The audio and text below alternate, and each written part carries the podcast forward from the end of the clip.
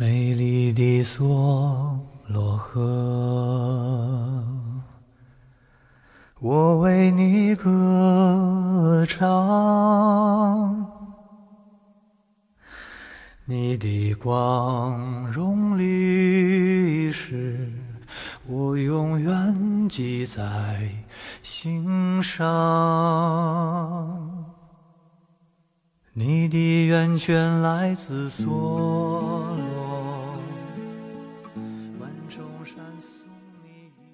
欢迎收听电影疗养院。大家好，我今天是被人指责是有地域歧视的小猪猪。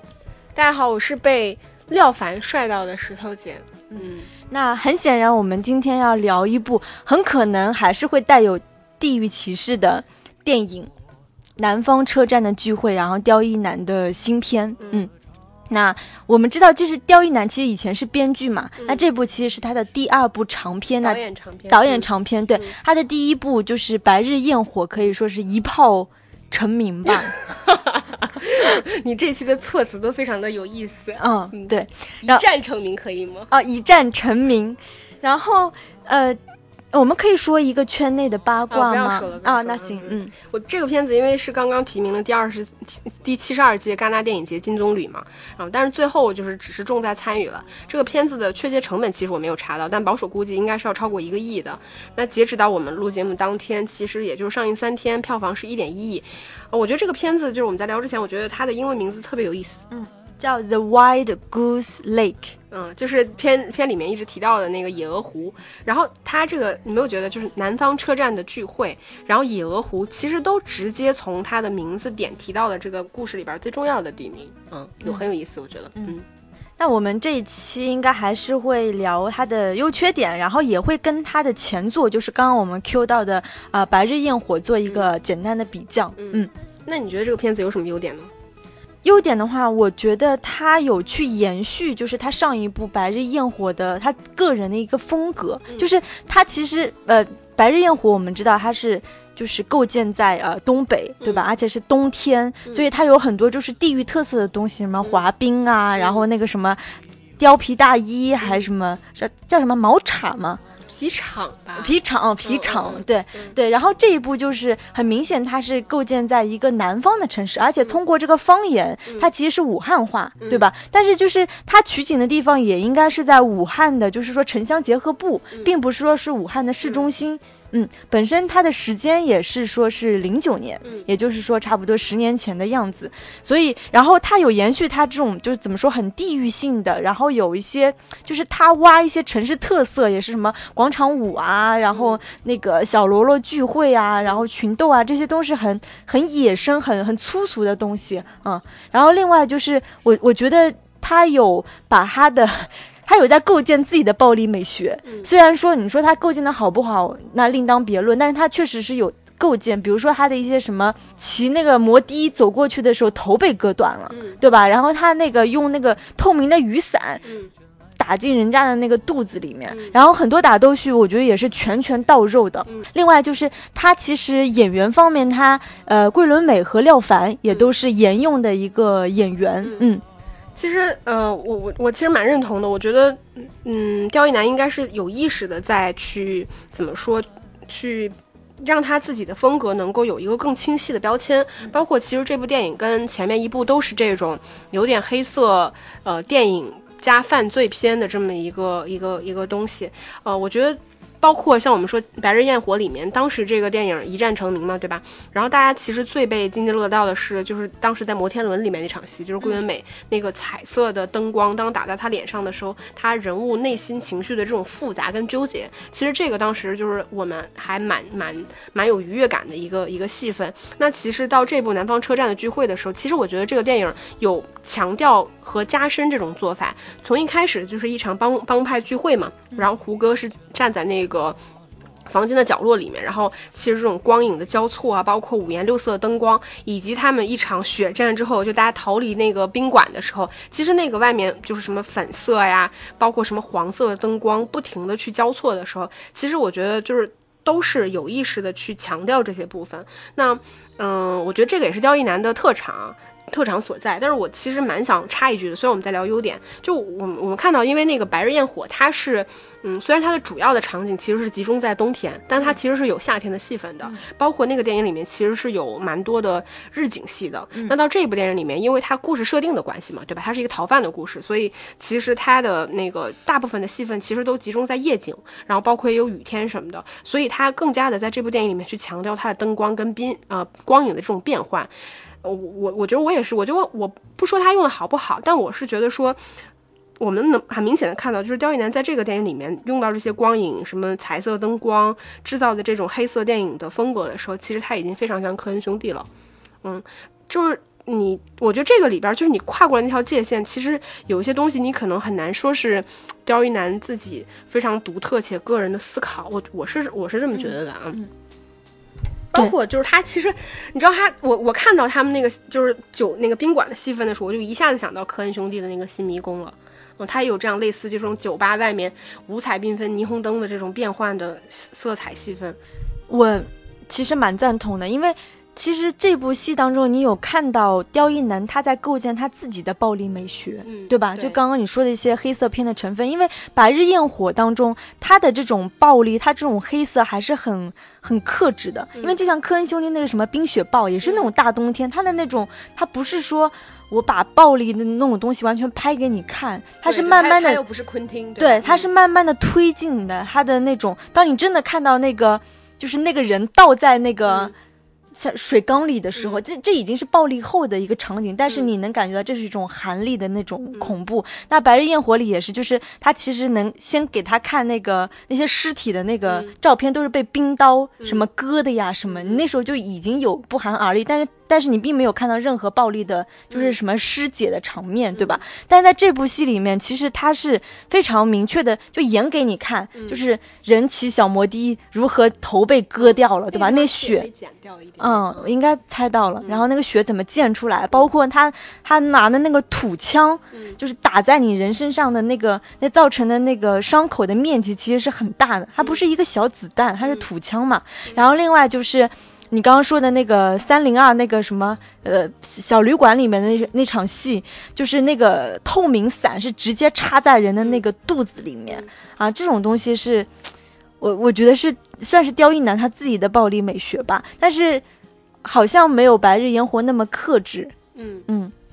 对，因为他这个里边的暴力场景肯定是比那个白日焰火要稍微多一点的，但是我我确实也能从这些呃。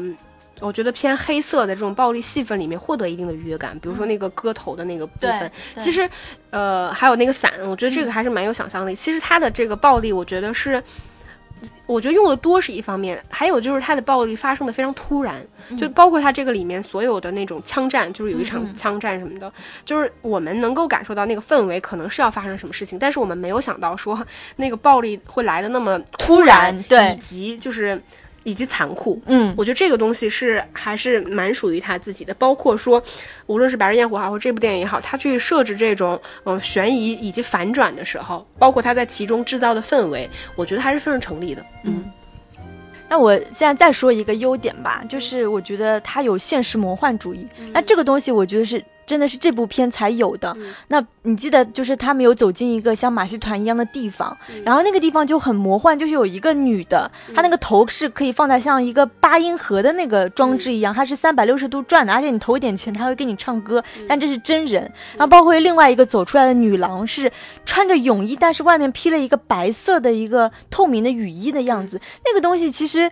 很像那个美国好莱坞歌舞片里面的东西，就是这个东西，我觉得也是很很魔幻的。刚刚我们是不是有在说像费里尼的风格？我觉得不是像吧，就是太突然了。他一出来的时候，其实因为像你说的那个场景，其实是非常不现不写实的场景，就是他突然出现这么一个什么一个头前就能够去唱歌的这么一个女孩，这样一个像马戏团一样表演这种。比较比较就是民俗化的一个表演风格，我就突然出现的时候，我就会觉得，嗯，这个好像有点像是费里尼的东西一样的，嗯。但是你你可以跟我们聊点那个呀，就是那个就是嗯，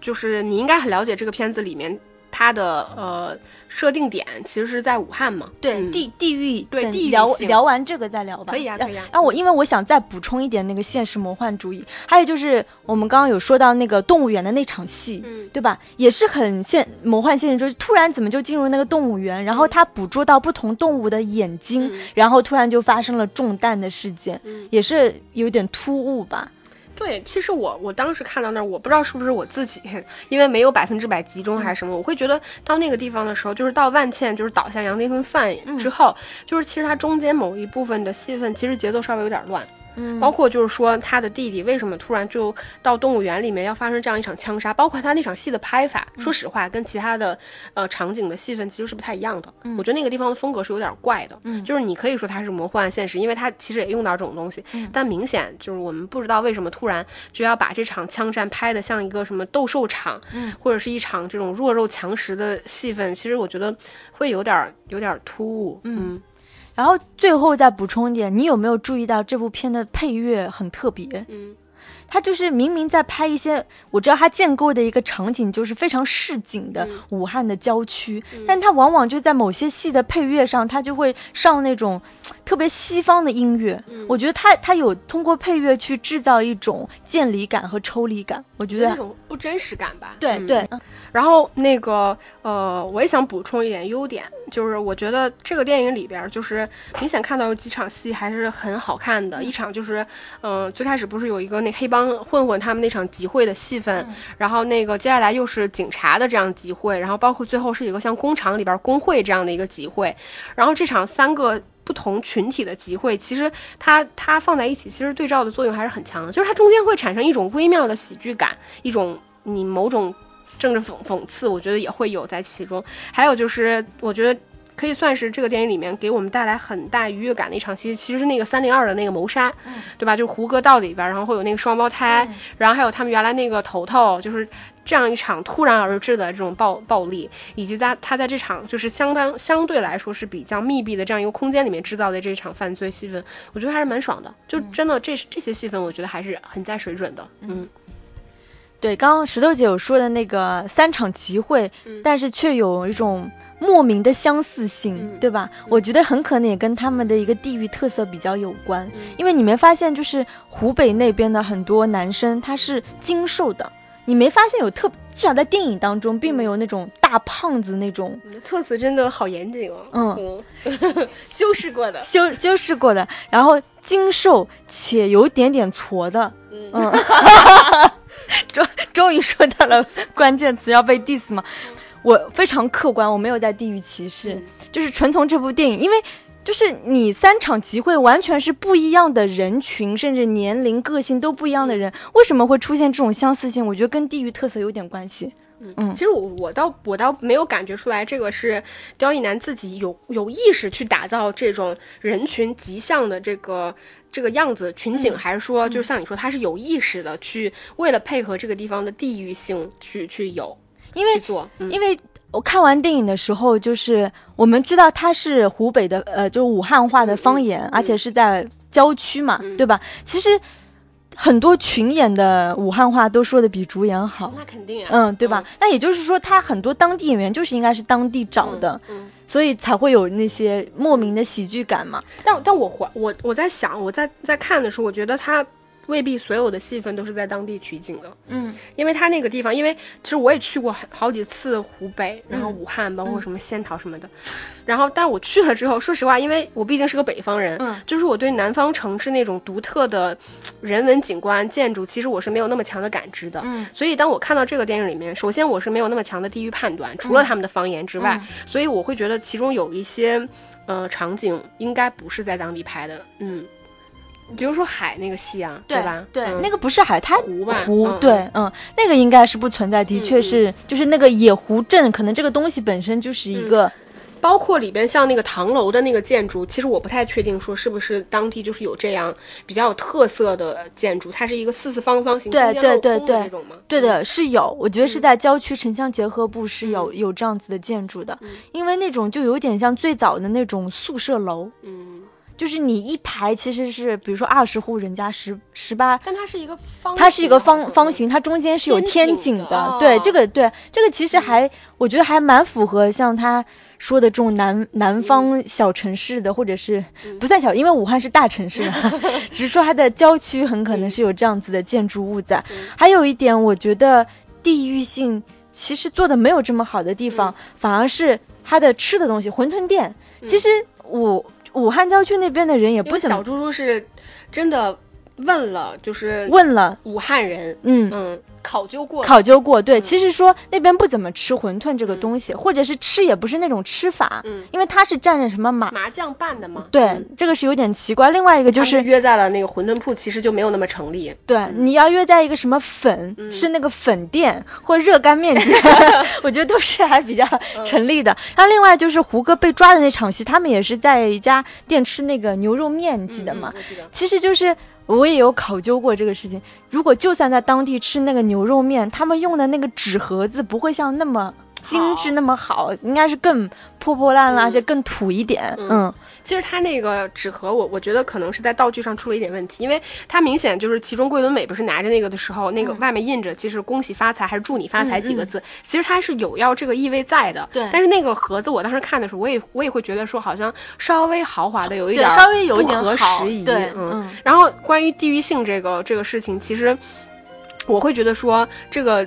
地域性的呃建构其实没有白日焰火那么成立，对，嗯，其中有一个原因就是我觉得这个地方的地域其实除了这些人说的方言之外，它是没有办法让我感受到这个城市的风貌。但是你刚才有给我提到那个广场舞，对吧？嗯嗯，就是它那个广场舞还是蛮有蛮蛮成立的，嗯，我感觉那边的人好像挺热爱运动的，而且是这种集体的运动，并且会穿着那种。那个那个什么 带荧光的那个鞋子，不是说每个城市都会这样，很可能就有一些城市有一些会会会有这样子的爱好吧。然后另外就是，我我不知道北方是就是开摩的的城市那么多吗？那么频繁吗？但是我觉得那边的摩的真的真的吗？那那这个确实是地域特色，因为我感觉那边的摩的的那个量真的是特别大。嗯，对，然后那。就是它这个一定是有一些就是城市特点在的嘛，嗯，但我我自己的观感，我觉得为什么会没有就是拍《白日焰火》那么成立？可能一个原因是因为我是东北人，嗯，对吧？所以 我会觉得里边像你前面提到的，就是因为东北人确实很爱买貂这个东西，所以当他故事发生在洗衣店里面，不停有男的去或者女的要去什么清洗自己的皮，什么自己的貂什么，就会觉得哎，这个好像就是，但是我们那边，但我嗯，我们家倒是没有去洗过，但我会觉得说，哎，这个东西很成立。包括他晚上的娱乐活动，其实是大家围在一个那个滑冰场、溜冰场一起去滑冰什么的。就是他以及他那种冬天的这种有一点冷清跟肃杀的氛围，包括一点破败的感觉。其实我觉得那个城市的感觉反而更成立。哪怕说廖凡跟就是桂纶镁他们俩的口音并不属于东北，但是这可能也跟北北方的语系有关系，他可能相对门槛比较低。那你也会觉得说那个故事就是成立的，嗯，可能性要比现在这个故事要要强一点，嗯。所以我们现在其实已经在聊缺点了吗？没有没有没有，我们只是在在聊一点地域的东西嘛。因为毕竟你做了调研，嗯，我觉得这个东西其实还是蛮有蛮有意思。那关于地域可以再补充一点，就是虽然这部电影的方言它的语音用的是武汉话，但其实关于它的语气，嗯，就是它的一些用语，包括它的音调，其实还是差蛮多的。因为我听说真正的武汉人或者那边的人，真的是音调至少比节目呃就是电影里面要高三到四个度。其实人会更人欢，人会更加的泼辣一点。对，真的是泼辣。他们说民风彪悍是真的彪悍，真的呀。对，就是是真的呀。我每次去感受的时候，我也是觉得，我觉得这个地方我好像活不下去。真的是有这种，我一我一个东北人去了武汉，感觉很害怕。嗯，然后包括这个里边，我觉得，嗯，当然你很难说它是城市的东西啊。我觉得它有一些戏份还有意思的是，你记得那个就是廖凡带领的那帮警察，大家是在抓捕的当天，就是每个人要戴一个摩的的头盔，假装是一个那种摩的司机，然后其中还有一个人被被教训说啊，你看你穿着什么爱马仕的什么 T 恤衫，嗯啊什么怎么花哨？后来那个应该不是爱马仕的对吧？嗯，感觉更像是什么范思哲。之类，但是因为我们也不，我也不太了解。嗯，大家如果知道那个是哪个名牌可以告诉我们一下？嗯，然后我我觉得还有一个优点吧，就是可能是一个更加框架性的优点，我觉得也是属于刁亦男的，就是无论是白日焰火还是嗯南方车站，我觉得他其实都在构建一套属于他自己的非常像你说的很原生态的、很接地气的一套属于中国的这种嗯。底层或者说边缘人他们的生存规则，且这套它它融入的这种嗯视听风格其实是偏黑色电影跟嗯犯罪暴力，它是把这些东西嫁接在一起，嗯，我觉得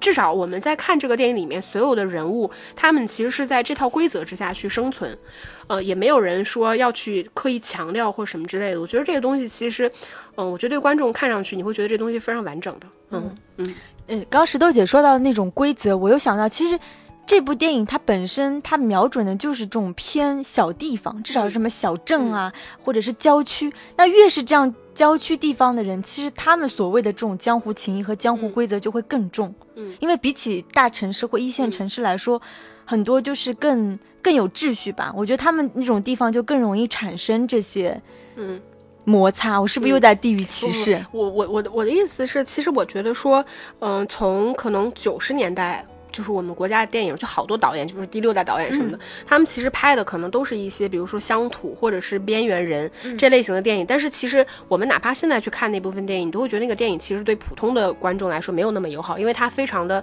强调艺术性，它可能非常的小众。但是，嗯。这个这种类型的电影其实一直被拍，一直被拍。其实它反而会跟现在的市场做的结合越来越好。比如说他选择的这种暴力犯罪，其实至少对观众上，对观众来说，它其实是更友好的。包括像刁亦男也能一次一次就走进国际电影节，我觉得这个其实都是有很强的与时俱进的部分。就是哪怕都在拍这些边缘啊、落后啊、底层啊，我觉得还是有很多不一样的东西在的。嗯，那我们现在聊一下这个电影的缺点吧。其实你刚刚说第六代导演，我想到那个娄烨他拍的那个《春风沉醉的夜晚》，其实就是在武汉拍的。哦，包括你记得，其实颐和园最后那个郝蕾回到的那个城市也是武汉。其实就是我我我仔细想了一下一些街景啊，我发现就是娄烨他镜头下的武汉跟那个。刁亦男是完全不一样的，虽然就是娄烨也会拍那些脏乱差的街，但是他整体还是很艺术性的，你不会觉得有那种粗俗和那种野生，但你在刁刁亦男镜头下，你就能看到这些东西。嗯，这就是个导演个人风格差别嘛。嗯，那我们现在来聊一下缺点吧。嗯，非常有发言权的你，主要的缺点有什么？缺点我刚刚有说啊，我觉得就是它在地域性上，我觉得是做的还不够好吧。嗯，无论是方言啊，然后它包括演员的一些演员的一些气质，我觉得他们不够野，不够不够泼辣，不够彪悍，没有真正呈现出那边就是小城小镇的那种人文风貌吧。嗯，对，其实我我我觉得是，就那会儿我们在刚才私底下聊的时候，其实我在想说胡歌。对吧？或者说桂纶镁，就是胡歌的演技好啊。其实我是觉得说，嗯，没有让人失望，但是也没有让人有惊喜。但是其实很可怕的一点就是对比，就是当廖凡出现的时候，你就会觉得廖凡。对于那个人物来说，非常的成立。嗯，但是胡歌对于他那个人物来说，尽管成立，但是不够扎实。嗯嗯，就我会有这样的感觉。而且我我会觉得，这桂纶镁其实也是一样的嘛。就是我倒不觉得桂纶镁演的不好，因为其实你看得到他他在素颜这个角色的时候，他其实有意识的一直在耷拉他的肩。嗯，他的肩其实始始终处于一种非常萎萎缩的状态。其实也跟这个人物他所在的那个位置有关系，因为他只是一个陪佣女。嗯，他其实没有任何的决定权，她只能跟着。时时在走，嗯，对吧？所以其实跟他那种一直在男性中间一直要委曲求全，对吧？大家都都就随便去欺负他的那种状态，我觉得其实是有关系的，嗯。但是我觉得，就像武汉话也好，或者说。很多南方方言，我觉得他们的门槛其实很高的，很高，就是所以我觉得这个中间就会有一个嗯很难去解决的问题，就是其实拍这种偏方言电影的电影，就是因为它的门槛太高了，所以当有一些明星或者是明显我们知道不属于这个地域的演员去演这些戏的时候，他我们真的很难去苛责说他一定要发的说的话像当地人一样，但是你又难免会觉得有一些别扭，因为你知道他们会故意拿那个腔拿那个调。嗯，就哪怕是我不懂武汉话，但是我看的时候，其实我也会有一丝丝异样感。嗯，但是你又没办法真的找一个说，嗯，武汉的演员就完全土生土长的武汉的演员符合你的标准，但他可能完全不是一个明星，那这个片子可能又卖不动。我觉得这个中间真的是有一个蛮难解决的一个一个点吧。嗯。说到胡歌的演技，我之我记得我之前看过一个采访，就是我们大家都知道，其实胡歌并不是电影演员出身，他是拍电视剧的，而且他在电视剧里，我们很少能看到，就是他在大荧幕上，而且是担当这么戏份吃重的男主角。我我觉得这部戏其实他还是幸运的，因为我我记得采访中胡歌说他自己他并不是一个，就是说体验感的语。演员就是他不是那种特别容易进入到这个演，就是这个人物的这种气氛、那种氛围当中的。他自己其实是一个很很理性的演员，所以就是恰好我觉得他在演这个角，因为这个角色其实本身的设定就是有点忧郁的，所以他他的这种，我还是觉得阴郁吧，阴阴郁，我觉得是相对比较适合的。就是他，因为他性子当中本来就有这个东西，他有一点点抽离，你不能说他完全就是就是那个人物，就是那个角色。所以还是能看到一些青涩吧，嗯，所以我就说这个有的时候并不单纯是演员能力的问题，我觉得其实跟外形其实是真的有关系，但是也跟演技有关系。你看廖凡，我就觉得无论是《白日焰火》演那种东北的老爷们儿，嗯，就那种很颓靡的样子，还是演这种武汉当地的就是很市井的小警察，我都觉得特别成立。就是你看他演戏，你觉得很舒服，至少他自己个人的表演方法跟气质是跟这个电影是非常融合的。我觉得这个是就是他的出现，我觉得完全。是这个电影的加分项，嗯，然后呃，我们我我来聊一点这个电影的缺点。我觉得他这这部电影就是，嗯，在我的心里面，我觉得他不够好的原因在于，我觉得他很多场戏，我觉得他不够的精准，有精准和力道。因为像我们前面说，他拍这种地域性的电影，嗯，他其实是需要一点。我觉得是精准的感觉，就是你对导演，或者是你像刁亦男你自己也是编编剧，他其实对这场戏的把控跟感觉，我觉得非常重要的。像《白日焰火》，我再拉出来重看，其实有一场戏非常打动我，就是前面发生了一场碎尸案嘛。其实那场碎尸案，你可以想象是非常残忍的，什么碎肢被运向了全国。全国各地，然后三个警察在夏天的时间里面去吃西瓜的时候，因为那个是东北嘛，我们我们的反正应该全国都吃西瓜。然后三个人，三个警察围着一张桌子，然后一边吃西瓜，然后一边指着桌子上那个地图去分析这个案情的时候，你看到那个地图上其实有很多那种汁水什么，我觉得这场戏拍的超好，就是。你可以想象，就是你不能要求一个，嗯嗯，三四线或者是一个一个小城市的警察是以那种非常精英的样子、非常严肃的态度，我们去讨论案情，不是的。对他们来说，这个就是非常日常化的一个事情。当然，而且在于说，最后这个呃时间点过去之后，当他们这个案件没有解决的时候，其实也跟这些人当下的心态也有关系。嗯，其实我觉得这个东西用的很精准，但是尽管你说它可能有点像杀人回忆的那个那个劲儿，对，但是其实我觉得这个东西用的是精准的。嗯，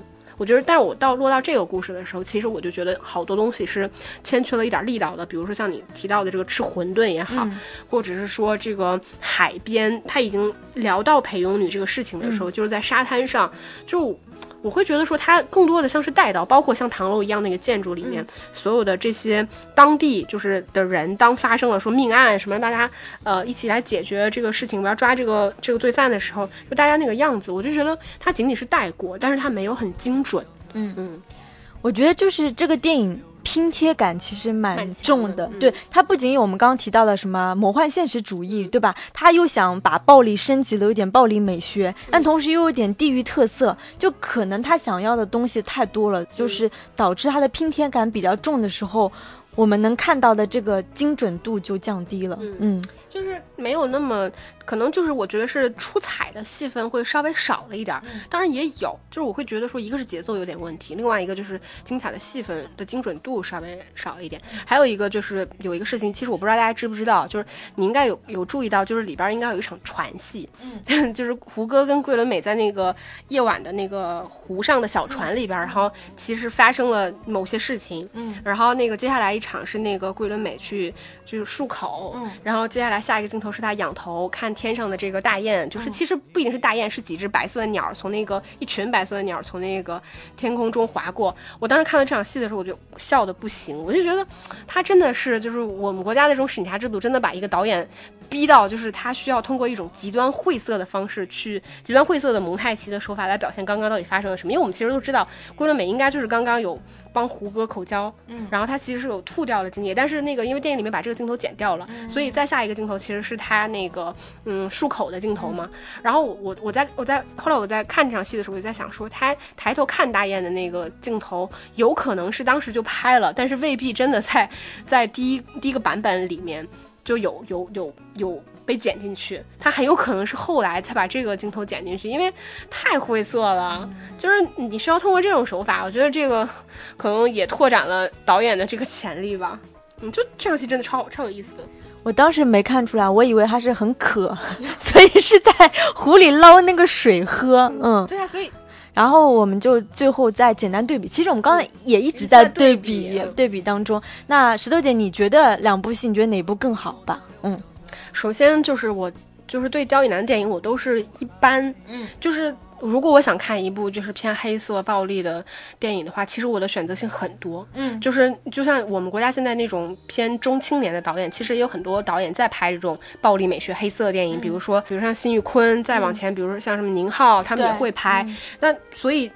我觉得，我觉得刁亦男肯定是有他自己的东西在，但是可能对我来说就没有那么的特别。包括我那天其实跟我一块儿看完电影的朋友，他他看完这个电影之后，他就很困惑，他就问我说：“